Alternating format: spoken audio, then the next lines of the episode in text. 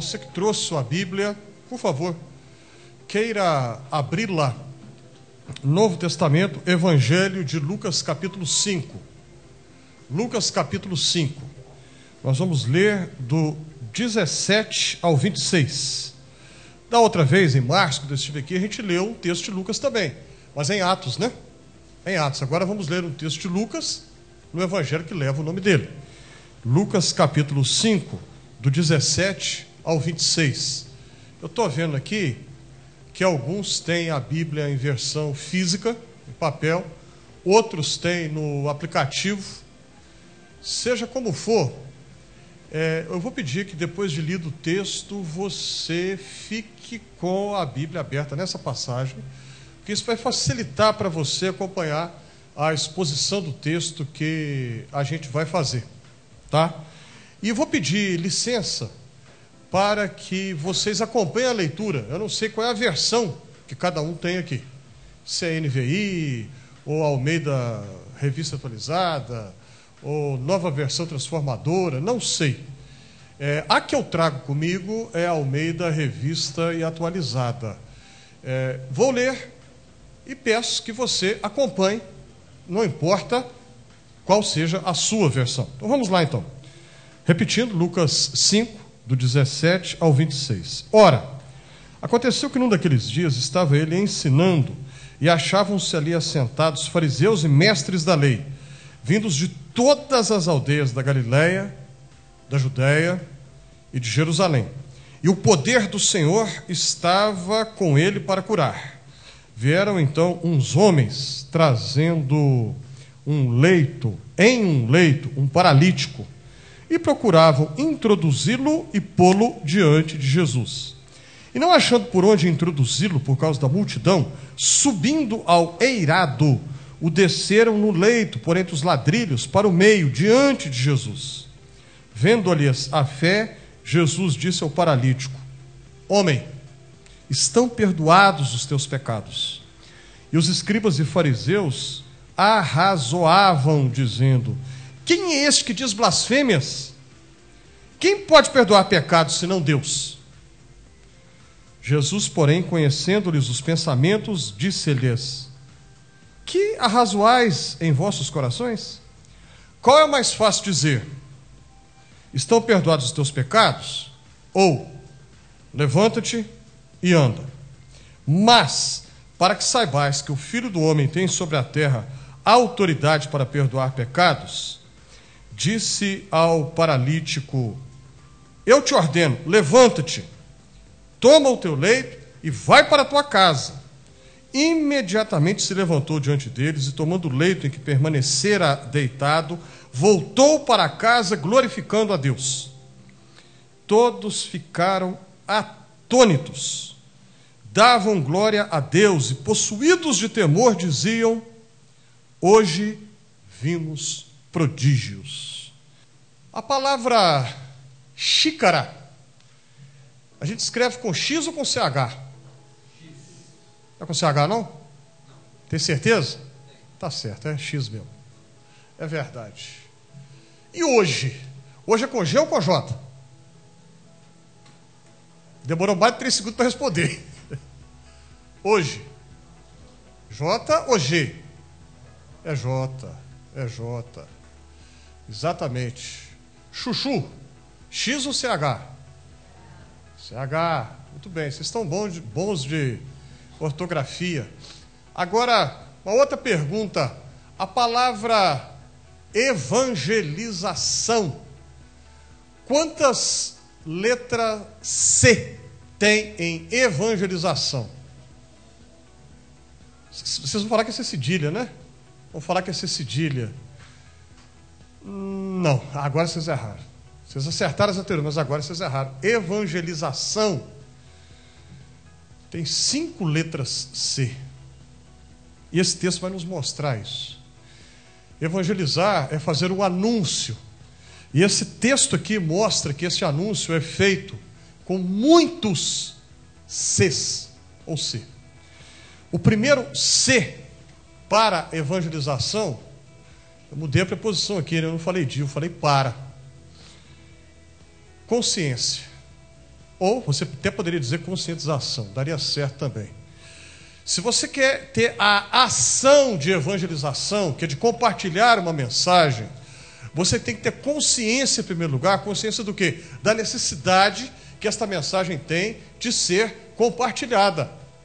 Sem, se você não tiver essa consciência da importância, do poder da mensagem de Jesus, da mensagem do Evangelho, da boa notícia, se você não tiver consciência da importância disso, você não vai fazer nada, você não vai compartilhar, você não vai transmiti-la para ninguém.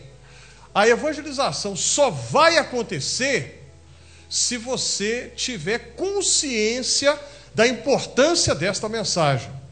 E o texto aqui vai deixar muito claro para a gente, de uma maneira que chega a ser até mesmo dramática, que enquanto muitas pessoas se reuniram ao redor de Jesus, na cidade de Cafarnaum, que fica na Galileia, região norte, parte norte da terra de Israel, muitos se reuniram para ouvi-lo, muitos se reuniram, e o texto diz aqui que havia também fariseus e mestres da lei, além de um tantão de gente que não é nomeado, não é identificado, mas alguns agiram de um modo uh, particular, de um modo diferenciado. E toda a ação que o texto apresenta acontece por causa destes, cujos nomes nós nem sequer sabemos, não nos foram registrados, mas por causa de alguns que tinham a consciência da importância da ação de evangelização. E movidos pela consciência que eles tiveram, eles agiram de modo diferente, me permito repetir, de um modo até mesmo dramático porque eles sabiam da importância de compartilhar esta mensagem. Eu entendo que vocês aqui têm consciência da importância dessa mensagem. Todo o aviso que nós ouvimos da escola, ou das escolas, dos cursos, das atividades que vocês vão fazer aqui, essa sensibilidade, essa abertura para ter ações em conjunto com outras igrejas que não fazem, que não são urbanas, mas que compartilham da mesma perspectiva, tudo isso revela o quê? Essa consciência da importância da ação de compartilhar esta mensagem. Então, para que essa mensagem aconteça, a primeira coisa é ter consciência que ela é importante. Quem não tem convicção, quem não tem consciência disso, jamais irá fazer absolutamente nada. Então, o primeiro C de evangelização é consciência. O segundo C de evangelização é o C de compromisso. Compromisso. O texto nos dá uma lição concreta de amizade. O texto fala de um homem que tinha um problema físico e fala que ele tem amigos. O livro de Provérbios na Bíblia, a antiga sabedoria hebraica, é, fala, entre tantas coisas que Provérbios nos apresenta, um dos Provérbios diz: aquele que tem um amigo tem um tesouro. Quem encontrou o um amigo encontrou um tesouro. Ou seja, ter uma amizade de verdade é algo extremamente importante na vida. Amizade é algo mais importante até do que a gente pode pensar. E quem vive isso sabe que a antiga sabedoria de Israel estava absolutamente certa. Quem tem um amigo tem um tesouro. O livro de Provérbios diz também que há amigo que é mais chegado do que um irmão. Então, essa é outra declaração da antiga sabedoria de Israel, quando diz que a amizade, algumas vezes, pode ser mais importante do que laços de sangue, mais importante do que laços de DNA. Às vezes, a amizade pode nos valer um amigo de verdade pode nos valer muito mais do que, quem sabe, até o irmão de sangue, filho do mesmo pai e da mesma mãe. A amizade é algo que ultrapassa barreiras ah, físicas, de, de parentesco sanguíneo. E o texto nos diz de amigos que têm um compromisso compromisso de amizade. E movidos pelo compromisso de amizade que eles têm com o amigo deles, eles querem levar o amigo até a presença de Jesus. O fizeram, primeiro, porque tinham consciência da importância de Jesus. Primeiro ponto, a primeira letra C. Eles têm consciência da importância daquilo que Jesus fala. E eles têm também, além dessa consciência, eles têm um compromisso de amizade com o amigo deles. O amigo é cometido por um problema físico que nós não sabemos qual é, teria sido ele vítima, ou teria sofrido, perdão, teria sofrido paralisia infantil, poliomielite, não sabemos. Teria sido vítima de algum acidente, não sabemos. O texto não diz por que ele não anda, mas não importa. Esse detalhe não, não é importante. Não vem o caso saber, afinal, o que causou a sua deficiência física que o impede de andar. A ênfase do texto está no compromisso de amizade que os amigos dele têm com ele, que comprova a antiga sabedoria hebraica que eu citei aqui. Porque o compromisso de amizade deles é tão forte que eles fazem algo absolutamente impensado, improvável, inesperado, quando eles sobem na casa, no telhado, afastam é, as telhas, e obviamente que naquele tempo eles não tinham uma alvenaria como essa que nós temos hoje, que nós usamos atualmente. Se fosse um tipo de alvenaria tal como a que usamos hoje, eles não teriam conseguido fazer o que fizeram. Teriam encontrado outro meio. O texto vai nos mostrar é, outras questões aqui, que daqui a pouco nós vamos chegar lá. Mas o fato é que tudo que eles fizeram para levar o amigo à presença de Jesus foi motivado pela consciência que eles têm da importância de Jesus, do poder de Jesus, da autoridade de Jesus e pela consciência e do compromisso que eles têm com o amigo deles. Se você tem. Amizade não é apenas algo que é, você vivencia, a amizade também é motivada por um compromisso. Um amigo seu precisa da sua ajuda e você se esforça para ajudá-lo. Por quê? Porque você tem um compromisso, não é algo leviano. A amizade é algo que é levado a sério. Por quê? Por causa de um compromisso. Qualquer relacionamento só subsiste, só sobrevive ao nosso egoísmo. Isso porque nós humanos temos uma tendência terrível ao egoísmo. Ou seja, cada um a tendência a pensar apenas em si. Por isso que muitos casamentos às vezes não vão para frente, porque uma das duas partes, ou talvez as duas, cada qual é egocêntrica, pensa apenas em si. E alguém já disse que existem relacionamentos, com perdão da comparação, que talvez possa soar um tanto grotesca, mas alguém já disse que alguns relacionamentos, uma parte é como se fosse o cachorro e outra parte como se fosse a pulga. Ou seja, uma parte apenas se aproveita da outra e não dá absolutamente nada em troca. E alguns relacionamentos são piores ainda, quando você tem duas pulgas e nenhum cachorro. Não vai dar certo de jeito nenhum, é absolutamente impossível que um relacionamento assim vá para frente. Por quê? Porque o egoísmo está em primeiro lugar. O relacionamento, qualquer que seja a natureza dele, só subsiste, só sobrevive se houver compromisso de uma parte com a outra. Quando há compromisso, aí, de uma parte para com a outra, isso tanto num relacionamento de casamento, relacionamento conjugal, como num relacionamento de amizade, aí o casamento, o relacionamento vai sobreviver. É o caso que nós vemos aqui. Movidos por compromisso, os amigos fazem aquilo que ninguém esperava, eles não se importaram com as consequências, se, se iam consertar depois, ou o que, que iam fazer, ou se alguém ia chamar a atenção deles, Nossa, vocês não podem fazer isso, que doideira é essa? Vocês, vocês estão bagunçando tudo. Eles não se importaram com nada. Por quê? Porque tiveram um compromisso. Quando você tem um compromisso com uma pessoa, você faz aquilo que às vezes é inesperado. Você faz aquilo que ninguém está pensando, porque o compromisso é forte o bastante para mover você, tirar você da sua zona de conforto e levar você a fazer algo que você sabe que é importante para aquela pessoa com quem você tem um relacionamento, seja conjugal, seja de amizade, seja de que natureza for. Evangelização tem o C de consciência, consciência quanto à importância de Cristo e a centralidade de Cristo. Evangelização tem também o C de compromisso. O terceiro C de evangelização, criatividade. Criatividade. Veja o que foi que eles fizeram. Eles foram absolutamente criativos para encontrar solução para um problema.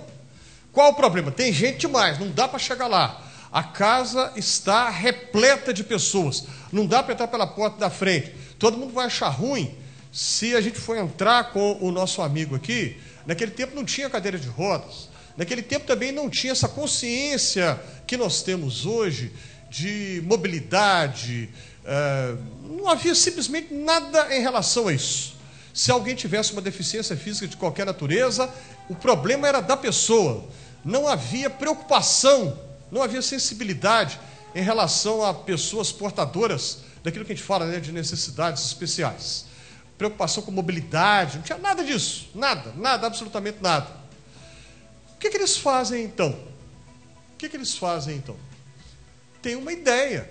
E se? E se a gente fizer isso? Oh, vamos subir Vamos amarrar o nosso amigo, né, passar a corda nele, porque senão ele vai cair da maca. A gente afasta né, as palhas e, que formam o, o telhado e vamos descê-lo lá onde Jesus está. Ele vai ficar numa posição privilegiada, porque vai estar direto, é, próximo onde Jesus está. Foram criativos. Evangelização nunca pode ser limitada a um único método. Evangelização nunca pode ficar presa a uma única possibilidade, de jeito nenhum.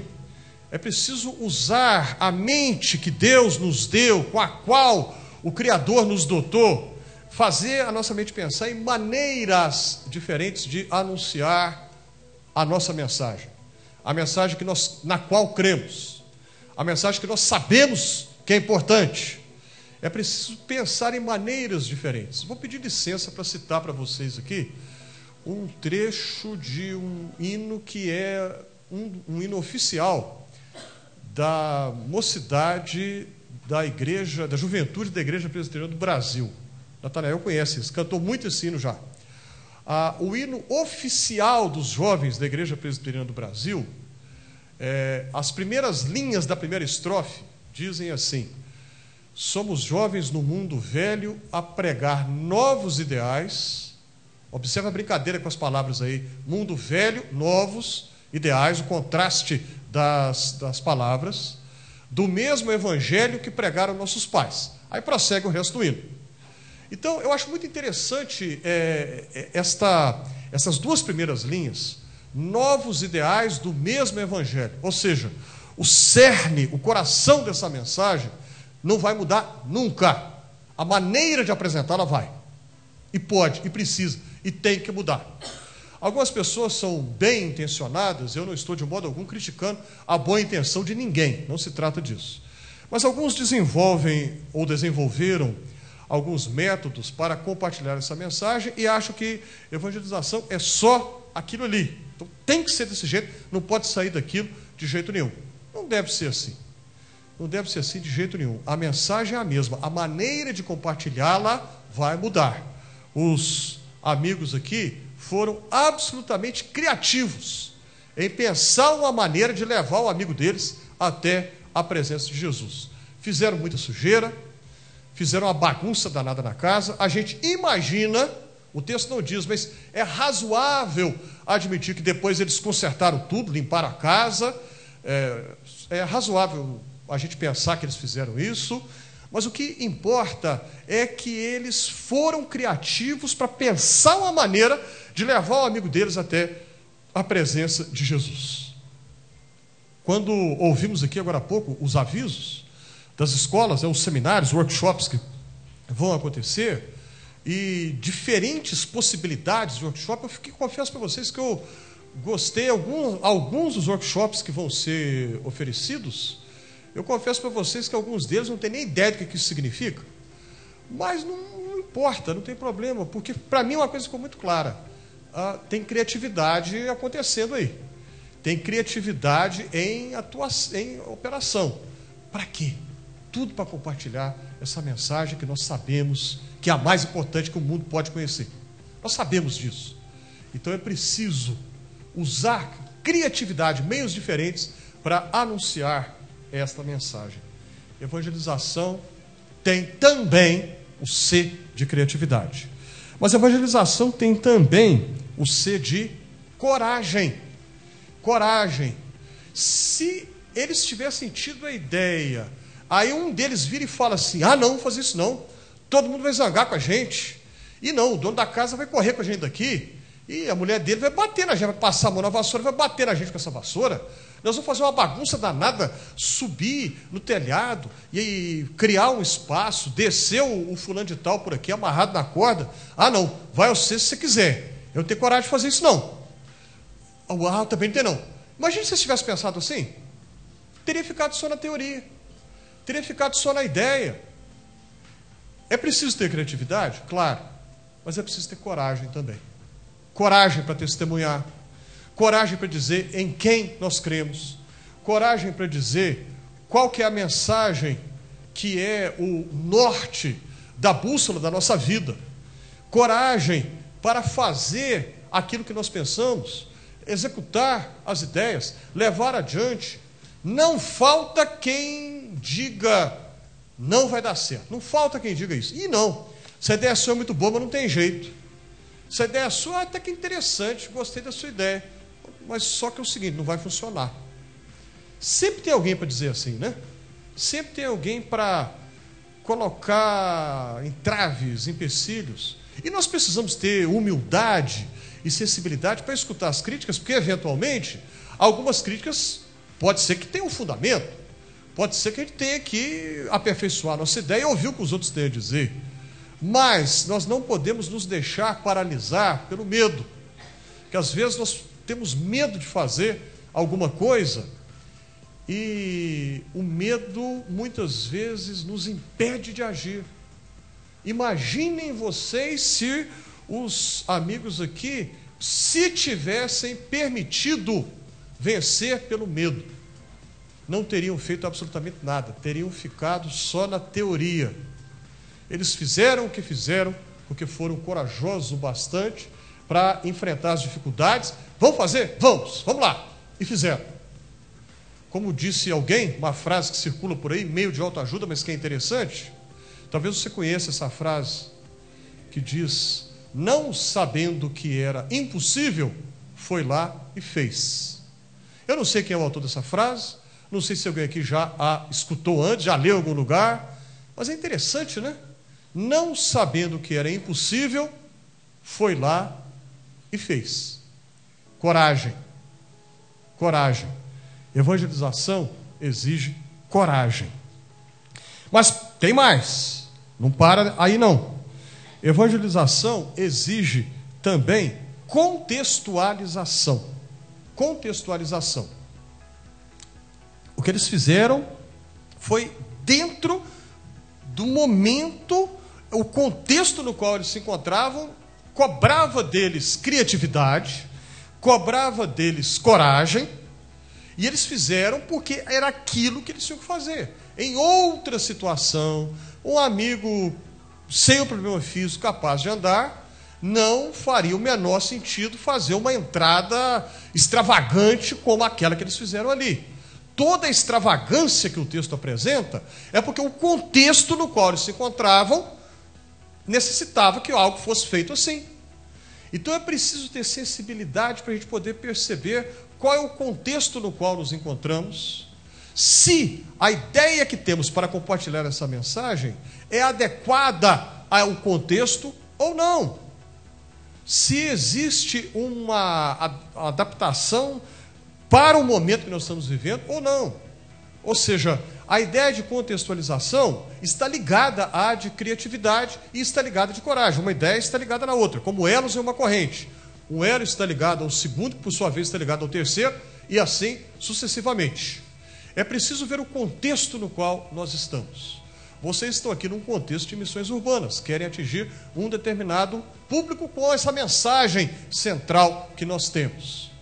Então vocês vão procurar ações, como a que nós ouvimos aqui, que vocês estão preparando, porque tem a ver com o contexto de vida, o contexto existencial no qual Urbana está inserida. Se fosse outro contexto, então, qual que é o contexto socioeconômico ou intelectual de acordo com a necessidade que o contexto apresenta, a estratégia vai ser pensada, a criatividade vai funcionar, a coragem terá que ser colocada em ação, e lembrando sempre do primeiro ponto: compromisso e consciência. Consciência da importância desta mensagem. Não existe algo pronto e acabado e único que vai ser sempre usado em todos os contextos. O, eu vou repetir: o coração da mensagem não vai mudar jamais, hipótese alguma. A maneira de apresentá-la, aí sim, isso vai mudar. Stanley Jones, não sei se você ouviu falar desse nome, Stanley Jones, falecido já há alguns anos. Stanley Jones era um norte-americano da igreja metodista que foi para a Índia. E ele foi para a Índia nos finalmente nos últimos tempos de quando a Índia ainda era colônia britânica, metade aí do, do século XX. Ele conheceu o Mahatma Gandhi e viveu por décadas na Índia. E Stanley Jones escreveu vários livros e nós temos pelo menos um deles que está em português. Talvez você já tenha visto um livro que tem aí com o título Cristo e o Sofrimento Humano. Um livro muito bonito, um livro escrito com uma sensibilidade muito grande. E o Stanley Jones escreveu outros livros que nós que não, não temos em português. Um deles, um deles foi, se a gente fosse traduzir o título, o título seria assim: O Cristo do Caminho Hindu. Esse seria o, o título do livro. Ele fala que um dia estava andando, uma cidade qualquer lá da Índia, e testemunhou uma cena. A cena era a seguinte: é, ele viu um, um, sacerdote lá, hindu, um hinduísta, que estava num jejum prolongado de muito tempo sem alimentação e sem água, sem, sem ingerir qualquer alimento ou água também. E o sacerdote caiu, desmaiou, meio que desmaiou, perdeu as forças por completo e caiu. E diz que alguém correu para ajudar o sacerdote e levou para ele água, mas em uma caneca, curiosa a história, uma caneca de estilo ocidental. E o sacerdote se recusou a beber a água naquela caneca, e a pessoa percebeu correu lá não sei onde e trouxe um outro, uma espécie de um copo, uma coisa assim, mas que era indiano. Aí o sacerdote aceitou a água. E o Stanley Jones conta que viu aquela cena e pensou: a água é a mesma, né? A água não muda. A água é a mesma, não importa se está numa caneca feita na Inglaterra, nos Estados Unidos ou aqui mesmo na Índia. A água será sempre a mesma. Mas o sacerdote é, só aceitou beber água quando o recipiente era algo que ele sabia que era feito no país dele. Então, a partir daí, o Stanley Jones fala, né? A, a água que mata a sede existencial é Cristo. Eu posso até apresentá-la numa roupagem é, que vai ser fácil, melhor entendida, de acordo aqui com a cultura indiana. Mas a água não vai ser outra. Eu não vou trocar a água. Eu posso trocar o recipiente. Mas o conteúdo eu não troco, não, de jeito nenhum. O conteúdo é Cristo, sempre.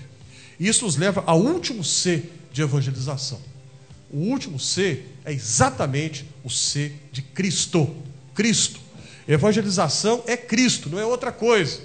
Parece óbvio falar isso, mas eu vejo aí, e certamente vocês já prestaram atenção, já perceberam, quantas igrejas há por aí afora que anunciam qualquer tipo de mensagem, mas menos Cristo. Se dizem cristãs, passam como se fossem têm nome de cristãs, mas falam, apresentam qualquer tipo de mensagem, menos Cristo. Igrejas que apresentam maneiras, dizem, né, que se você entrar lá, os seus problemas vão ser resolvidos, em que Jesus é reduzido ao gênio da lâmpada. Então, tá passando agora aí o, o filme live action do Aladdin, né, da Disney. Eu não assisti o filme não, mas a figura do gênio é muito conhecida, né?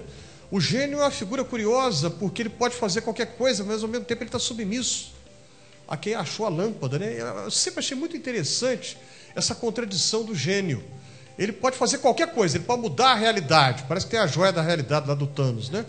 Ele muda a realidade, mas ao mesmo tempo ele é submisso e tem que fazer o que o, aquele que encontrou a lâmpada quer. Né? É curioso isso. Algumas igrejas tra transformam Jesus como se fosse o gênio da lâmpada. É poderoso, mas ele tem que fazer aquilo que você quer. Aí a mensagem dessas igrejas parece a propaganda do antiga, né, que tinha na década de 90, dos produtos Tabajara do Cacete Planeta. Seus problemas acabaram. A moçada que é mais nova aqui não está entendendo o que eu estou falando, mas os mais velhos se lembram do Cacete Planeta, né? Seus problemas acabaram. Então tem muitas igrejas que é assim, que é a versão gospel do Tabajara do Cacete Planeta. Vem que os seus problemas vão acabar. Né? Ou seja, algo absolutamente utilitarista e egoísta, porque é centrado na pessoa humana, nas necessidades da pessoa. Então, outras veiculam mensagens que têm mais a ver com um conteúdo político do que com outra coisa. E aí nós temos é, duas é, radicalizações no Brasil de hoje, duas polarizações. Uma que pensa que princípios de uma bandeira de extrema esquerda que o evangelho é aquilo. E outros que pensam que princípios de uma bandeira de extrema direita que o evangelho é aquilo. O evangelho não é nem uma coisa nem outra. E não adianta querer sequestrar a mensagem do evangelho para dizer que o evangelho é a bandeira da esquerda ou é a bandeira da direita. Não é, nenhum nem outro. Eu sei que eu estou correndo risco falando isso aqui, porque quem acredita que o evangelho é a, bandeira da esquerda vai ficar com raiva de mim. Mas quem acredita que o evangelho é bandeira da direita também vai ficar. Então eu corro o risco de levar chumbo dos dois lados aqui. Eu sei que eu estou correndo esse risco. Mas é igual o, o navio que Portugal mandou para fazer uma expedição científica na Antártida, né, na época da Guerra das Malvinas. Os mais novos não lembram disso, não, mas a Argentina declarou guerra contra a Inglaterra, né? 1982. E na plena época da guerra, Portugal manda um navio para fazer uma, uma expedição científica lá na Antártida. E aí o almirante teve uma ideia sensacional. De um lado do casco do navio pintou as cores da Argentina. Do outro lado pintou as cores da Inglaterra. E passou entre os dois, tranquilo, sossegado, não tem dificuldade nenhuma, nenhum problema. Foi lá, fizeram as experiências climatológicas, meteorológicas, e a fauna da Antártida, os pinguins e tudo. Voltou, só que para voltar esqueceu do detalhe, né? Aí aconteceu isso mesmo que você está pensando. Quando passou, levou tiro dos dois lados, né? Porque estava invertido. Então, falando isso aqui, eu sei que eu estou igual o navio português entre os fogos da Argentina de um lado, da Inglaterra do outro, porque eu vou desagradar de extrema direita e de extrema esquerda. Mas o evangelho não pode ser sequestrado nem por um extremo político, nem por outro. O evangelho de Jesus não é nenhum nem outro. Alguém aqui pode até achar que é, alguém fora na rua pode até achar que é. Quando o podcast for transmitido, alguém que escutar via internet em qualquer lugar do Brasil, pode, ah, mas o evangelho é isso. Não, não é. O evangelho não é bandeira da direita nem bandeira da esquerda. O Evangelho de Jesus está acima de tudo isso. Está acima. O Evangelho de Jesus não pode ser refém de nenhuma bandeira política. O Evangelho de Jesus não é propriedade de nenhum agrupamento político ideológico. Está acima. Acima. E ninguém pode sequestrar essa mensagem de jeito nenhum. Evangelizar é apresentar Cristo. Evangelizar é compartilhar Cristo. Evangelizar é mostrar aqui para os outros de maneiras criativas, diferentes, inovadoras, com coragem, motivados pela consciência da importância dessa mensagem, quem é Cristo, o que ele fez por cada um de nós e o que ele pode fazer para as pessoas por aí. E o texto vai nos dizer, texto vai nos dizer que quando eles fizeram tudo aquilo, fizeram uma bagunça, fizeram uma sujeira muito grande, a dona da casa lá, com toda certeza, ficou brava com eles, né? Mas, enfim, o texto diz que Jesus diz àquele homem: os seus pecados estão perdoados. Os líderes religiosos ficam bravos na hora. Quem é que pode perdoar pecados senão Deus? Versículo 21. E, teologicamente falando, eles estavam absolutamente corretos. Absolutamente corretos. Só Deus pode perdoar pecados. Se algum de vocês me ofender, me insultar quando sair daqui, falar que eu estou errado, o evangelho é a direita sim. Você não pode falar que não é. E seu e me xingar e tudo. Aí eu posso perdoar essa pessoa que me ofendeu, mas eu não posso e ninguém pode perdoar os pecados que outra pessoa comete. Só Deus pode fazer isso. Teologicamente eles estão certos. O C.S. Lewis, que explica isso de uma maneira absolutamente brilhante no cristianismo puro e simples dele. Quem não leu, leia. Se você não leu ainda, você não sabe o que você está perdendo. Corra para ler, porque vale a pena mais do que você pode imaginar. E aí, Jesus sabe do que eles estão falando e fala assim: o que vocês acham que é mais fácil? Qual que é mais fácil? Perdoar os pecados ou restaurar a saúde física dele? Então vocês vão ver que eu posso perdoar pecados sim. E o texto diz: olha o que, que ele fala, versículo 24. Preste atenção no versículo 24. É surpreendente. Eu te ordeno: levanta-te, toma o teu leito e vai para a tua casa. Você prestou atenção no toma o teu leito e vai para a tua casa? Você prestou atenção nisso? Se você não prestou atenção, preste agora. Se você não pensou nisso, pense agora. Pense agora. Jesus, quando você se encontra com Jesus, Jesus faz você assumir uma responsabilidade diante da vida. Jesus faz você assumir responsabilidade diante da existência. Por uma circunstância física absolutamente infeliz, aquele homem, até aquele momento, precisava da ajuda alheia, precisava que alguém tivesse compaixão dele, precisava da boa vontade dos outros. Mas a partir desse momento que ele se encontrou com Jesus, Jesus diz: Ó, quem vai levar essa maca aí, que você andou nela até agora, é você. Você não vai ser carregado por mais ninguém, não. Você vai andar, você vai levar, você vai arrumar um emprego, você vai trabalhar. Você não vai precisar da boa vontade dos outros mais. Quando, quando nós nos encontramos com Jesus, Jesus nos faz ter um encontro com Ele, óbvio, mas também com a responsabilidade que, com a qual Ele nos coloca. Jesus faz com que tenhamos um encontro com as responsabilidades da vida. E o texto diz que ele fez isso. E quando isso acontece, versículo 25, todo mundo glorifica a Deus. Esta é uma marca literária da obra do Evangelho de Lucas e do livro de Atos. Em Atos e em Lucas, nos dois, uh, Lucas sempre diz, vai acontecendo, ele repete, como se fosse o refrão de um hino que as pessoas dão glória a Deus diante daquilo que Deus faz por intermédio de Jesus. A ação de Jesus leva as pessoas a glorificarem a Deus.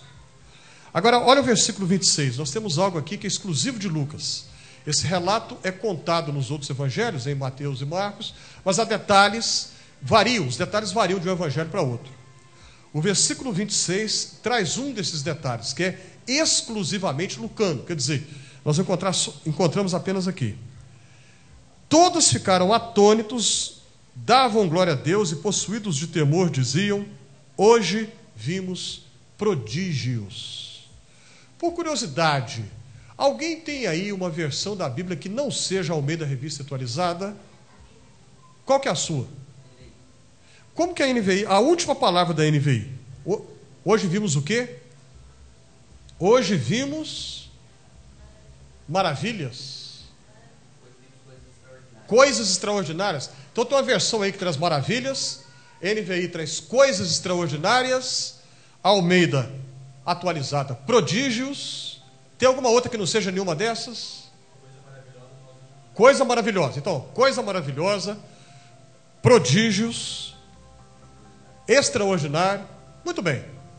Em grego, no grego que esse texto foi escrito, sabe qual a palavra que tem? Em grego está assim: Hoje vimos paradoxos. Literalmente, está no grego, está lá, paradoxos.